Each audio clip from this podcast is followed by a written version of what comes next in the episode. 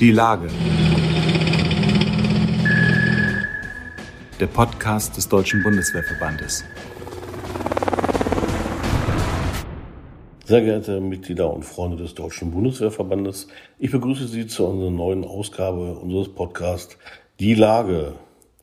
Powocz, der Gletscher, Jahrtausendhochwasser. So nennen die Menschen in Polen bis heute das Oder-Hochwasser, die Oder-Flut, die Katastrophe an der Oder, die 1997 in Polen 54 Menschenleben forderte, in der Tschechischen Republik 20. Insgesamt viereinhalb Milliarden Euro Schaden sind entstanden, das meiste in den Nachbarländern, die an der Oder liegen. In Brandenburg selbst war der Schaden etwas geringer, 330 Millionen Euro. Aber das war der Tatsache zu verdanken, dass die Einsatzkräfte, die Helferinnen und Helfer in Brandenburg sehr schnell vor Ort waren und unter Einsatz ihres Lebens und bis an den Rand der Erschöpfung und darüber hinaus geholfen haben und gerettet haben, was zu retten war, die Deiche verteidigt haben und vieles mehr. General Hans-Peter von Kirchbach war damals der verantwortliche Offizier für die Koordination, für die Leitung dieses größten Einsatzes im Katastrophenschutz, den die Bundeswehr jemals erlebt hatte. Bis zu 30.000 Soldaten waren in der Spitze im Einsatz. Mehr als 2500 Lkw, 500 weitere Fahrzeuge, Material, was heute nicht mehr vorstellbar ist, was die Bundeswehr längst nicht mehr hat. Dazu 60 Hubschrauber. Jeden Morgen flog Hans-Peter von Kirchbach als General über die Flutgebiete. Den Tag über koordinierte er, arbeitete mit allen, die daran beteiligt waren und abends vor Feierabend sozusagen, also dann in der Abenddämmerung, flog er nochmal mit einem Hubschrauber über die Flutgebiete, um zu sehen, wie die Lage ist. Heute unvorstellbar, dass so viel Material und so viele Soldaten, viele waren Wehrpflichtige, im Einsatz sind. Für Hans-Peter von Kirchbach, der heute 81 Jahre ist und in Potsdam lebt. Er ist also seinem Brandenburg treu geblieben, ist die Erinnerung natürlich lebendig. Im Gespräch mit dem Deutschen Bundeswehrverband erzählt er, wie er das damals erlebt hat, wie man die Lage bewältigt hat und vor allem, wie man die Deiche verteidigt hat. Sein Fazit ist, wenn man die Bundeswehr so einsetzt, wie sie es am besten kann, dann kann man nur gewinnen. Mein Name ist Frank Jungblut. Ich bin Chefredakteur des Magazins Die Bundeswehr. Okay, dann komme ich zur ersten äh, Frage, Herr von Kirchbach. Wie haben Sie eigentlich äh, dann äh, in ihrer Funktion als Generalinspekteur damals im Sommer 1997 überhaupt erfahren, was sich da im wahrsten Sinne des Wortes zusammengebraut hat in den Flutgebieten? Ich war da zu der Zeit nicht Generalinspekteur, sondern zu dieser Zeit war ich äh, Divisionskommandeur der 14. Panzergrenadierdivision in Neubrandenburg und Wehrbereichsbefehlshaber im Wehrbereich 8 und äh, als solcher regional für das Bundesland äh, Brandenburg zuständig, neben anderen Bundesländern. Und, äh, und erfahren äh, habe ich, äh, habe ich diese, dass an der Oder äh, sich was anspinnt. Das äh, ist ja im Radio in, in der, äh, übergekommen. Ja. Äh, ich war in Urlaub, als äh, das sehr ernst wurde äh, und habe dann meinen Urlaub abgebrochen. Genau, ich habe ich hab mich nochmal auch im Archiv schlau gemacht. Tatsächlich am 8. Juli 1997 hat das Landesumweltamt Brandenburg zum ersten Mal eine Hochwasserwarnung herausgegeben. Und da war es ja schon in äh, Polen schon zu den ersten ja, schlimmen Überflutungen gekommen. Ne? Ja, das ist richtig. Äh, das ist richtig. Äh, in Brandenburg war das zunächst, ich sag mal, beherrschbar will ich nicht sagen, aber es hat eine Weile gedauert, bis man es ernst genommen hat. Äh, es kam dann der, äh, der Dammbruch in der Zildendorfer Senke. Ja. Äh, und da war klar, äh, dass das eine große Sache wird. Und äh, die äh, Anforderung der Bundeswehr war am Anfang relativ zögerlich. Äh, und es hat dann ein Gespräch gegeben zwischen dem Verteidigungsminister Rühe und dem, äh, dem Ministerpräsidenten Stolpe. Und äh, dann äh, ist die Bundeswehr dann mit großer Macht äh, äh, an der Oder tätig geworden. Wie viele wie viel Soldaten, Soldaten, Soldatinnen gab es ja noch nicht in der Zeit? Äh, wie viele Soldaten sind da eigentlich dann im Einsatz gewesen in der Spitze insgesamt? Äh, also insgesamt waren es über 30.000 und in der Spitze, also ein äh, Höhepunkt der Krise, äh, ich würde mal sagen zwischen Ende Juli und Anfang August, äh, waren es etwa 12.000, die jeden Tag da im Einsatz waren heute, heute fast unvorstellbar in solchen Dimensionen. Sie haben eben äh, gesprochen oder wie es losging in der Ziltendorfer Niederung. Da gab's, gab's, kam es auch zu den ersten Evakuierungen. Das war dann am 22. Juli. Da war die Bundeswehr schon mit dem Einsatz. Ähm, ja. Und hat, damals hat man versucht, glaube ich, wenn ich das richtig erinnere, vor allem die Deiche zu stabilisieren. Äh, was ja dann zum Teil auch gelungen ist, zum Teil nicht. Ähm, wie war das für Sie? Wie haben Sie das erlebt dann auch? Sie sind ja wahrscheinlich auch Tag und Nacht dann äh, auf den Beinen gewesen, ne? Also die, äh, die Stabilisierung der Deiche nach diesem Deichbruch an der Zildendorfer Senke ist rundweg gelungen. Ja. Äh, es ist im ganzen Oderbruch dann nichts mehr passiert. Wir hatten ganz gefährliche Lagen, wir hatten fast Deichdurchbrüche, wir haben Einsätze mit äh, Hubschraubern gehabt äh, und um zur Stabilisierung. Aber es ist tatsächlich über die ganze Zeit gelungen, einen Durchbruch zu verhindern. Und die ganze Sache ist geleitet worden aus Frankfurt-Oder. Dorthin hatte mein Stab verlegt. Äh, und ich selbst war natürlich da auch vor Ort und äh, war praktisch hatte so ein Routine-Tagesablauf, der ging los mit der äh, Morgenlage, die war um äh, 7 Uhr.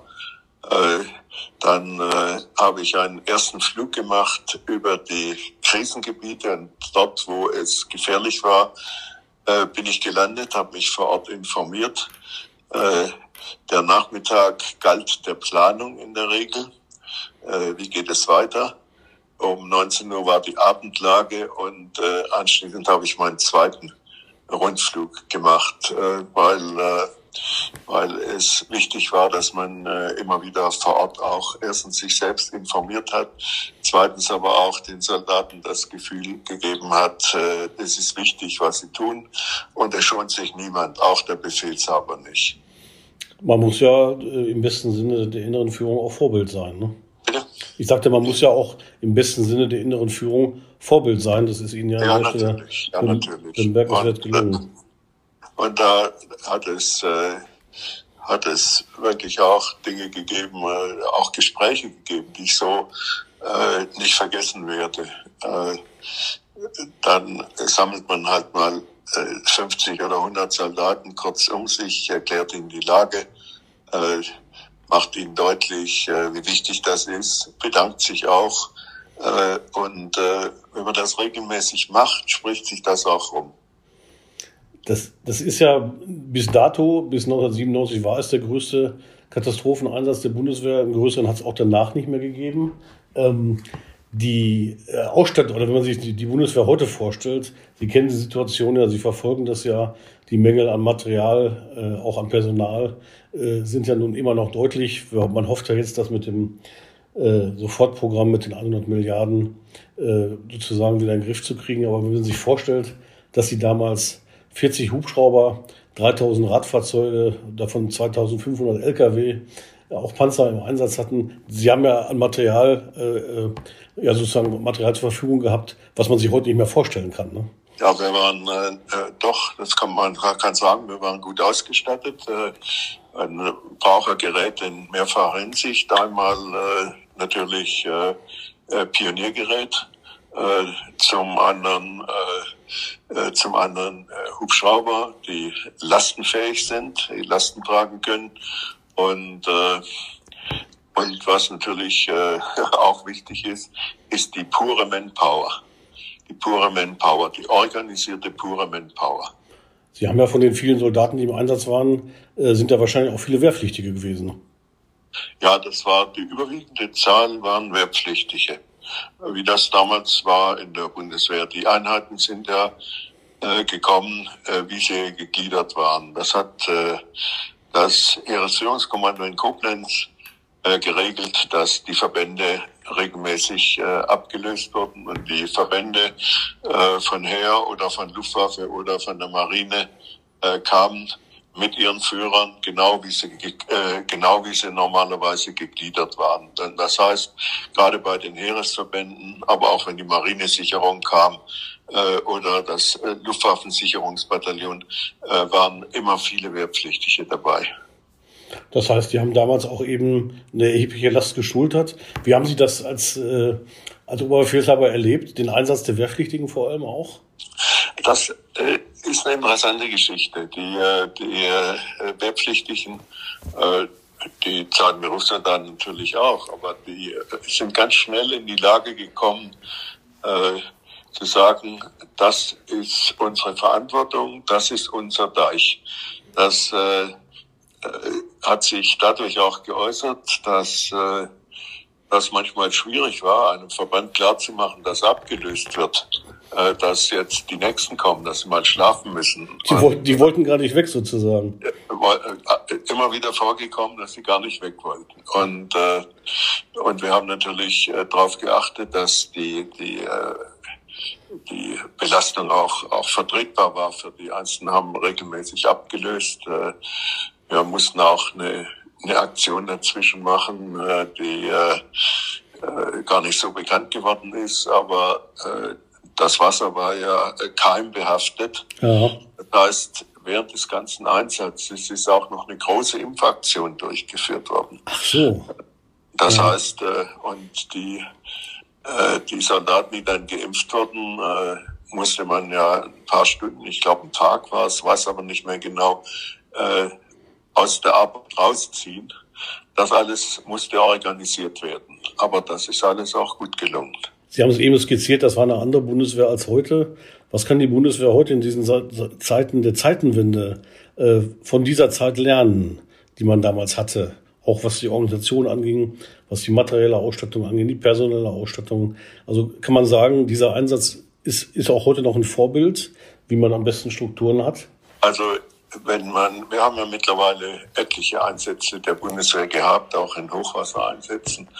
Äh, und äh, die Truppe, äh, davon bin ich fest überzeugt, ist heute nicht schlechter, als sie damals war. Äh, von, von der Fähigkeit her können die das heute genauso. Äh, problematisch ist, äh, ist natürlich, dass äh, wenn man, äh, sagen wir sehr, äh, eine sehr reduzierte Truppenstärke hat, dass es äh, natürlich schwerer fällt, auch solche Verbände äh, greifbar und, und einsetzbar zu haben äh, in, in einer äh, großen Anzahl.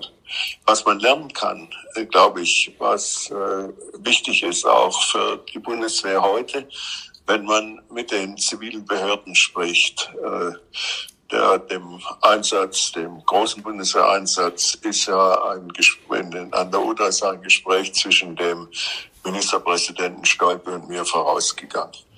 Äh, dass man, dass man wirklich darauf besteht, dass Bundeswehr ihren Fähigkeiten entsprechend eingesetzt wird. Äh, das heißt, äh, eine entscheidende Fähigkeit der der Bundeswehr, die sie auch in einer zivilen Notlage dienlich machen kann, ist zum Beispiel ihre Führungsfähigkeit. Äh, es geht nicht darum, äh, hier 100 Leute da 100 Leute einzusetzen, sondern Bundeswehr, von der Bundeswehr macht man am besten Gebrauch, wenn man sie äh, konzentriert mit einem Auftrag und dann aber auch äh, mit einer entsprechenden eigenen Führung einsetzt. Denn dann kann man auch die Stärken nutzen. Die, dann die kann man die Stärken am besten nutzen. Ja. Äh, es, es, gibt keine, wir hatten damals, äh, oh, ich mache mal 120, 130 Kilometer Deich zu verteidigen. Es gibt, äh, es gibt halt keine zivile Organisation, die sowas geschlossen leisten kann.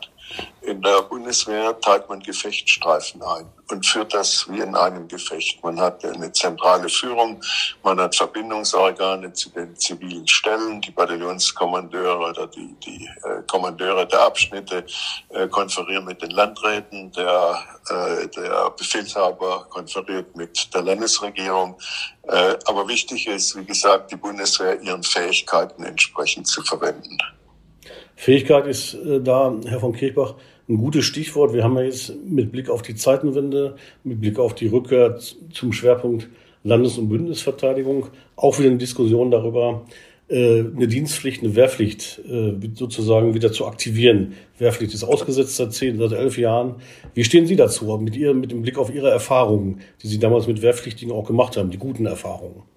Also ich habe damals äh, gute Erfahrungen gemacht. Äh, dass äh, wäre natürlich die, die Abschaffung der Wehrpflicht zu der Zeit, als erfolgt ist, oder das Aussetzen der Wehrpflicht zur Zeit, dass, als das erfolgt ist, war eine durchaus rationale Entscheidung.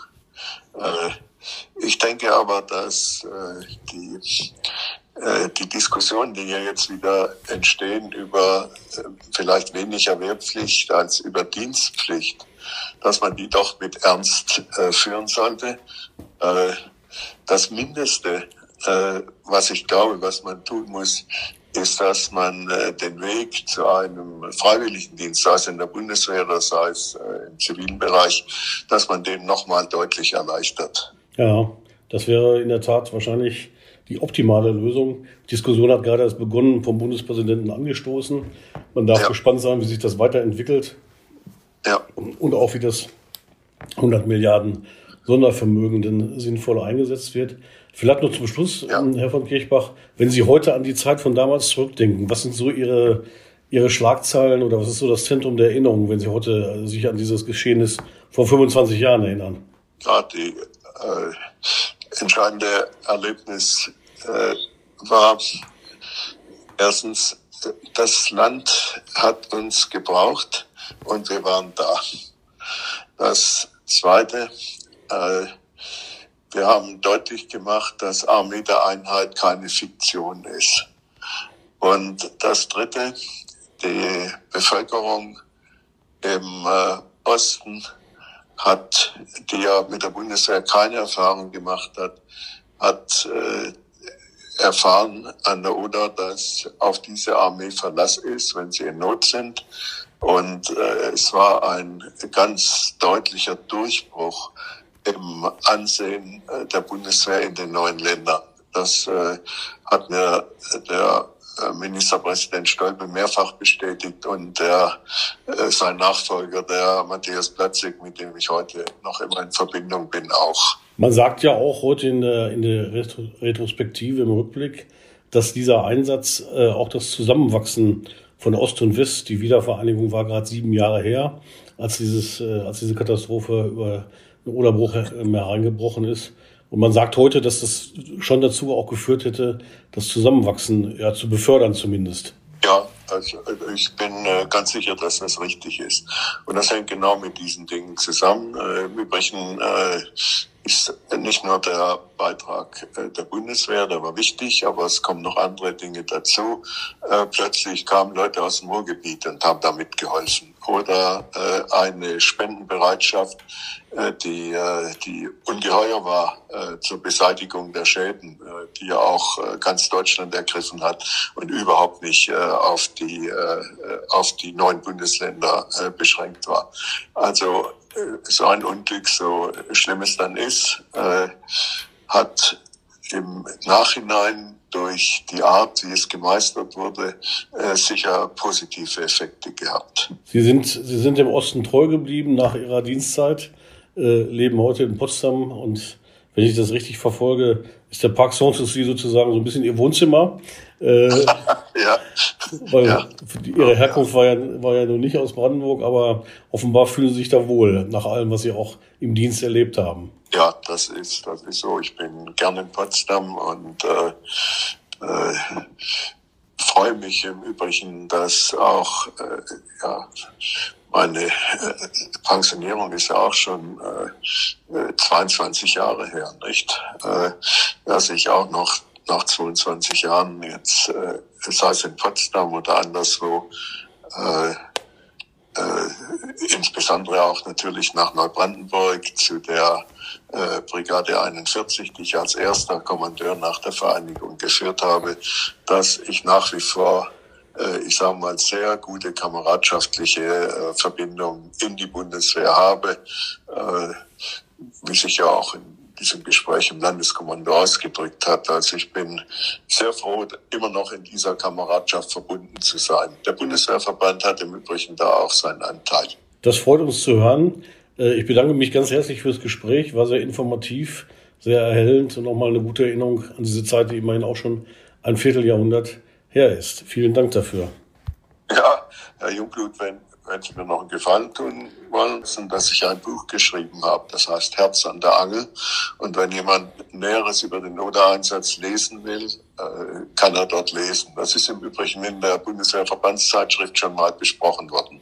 Stimmt, ich habe es gelesen und kann es deswegen unseren Zuhörerinnen und Zuhörern äh, nur wärmstens empfehlen. Herz an der Angel von Hans-Peter von Kirchbach. Ja, die Geschichte ihres Lebens, aber auch eben ein Schwerpunkt äh, über die Dinge, die sie auch sonst getan haben. Aber eben die Oderflut nimmt ja. da auch breiten Raum ein. Spannend zu lesen. Ich habe es gern gelesen. Und jeder, Ach, das, das freut mich. Das freut mich sehr. Deswegen kann ich unseren Zuhörern und Zuhörern nur empfehlen, kaufen Sie das Buch. Das äh, hat äh, großen Lesewert.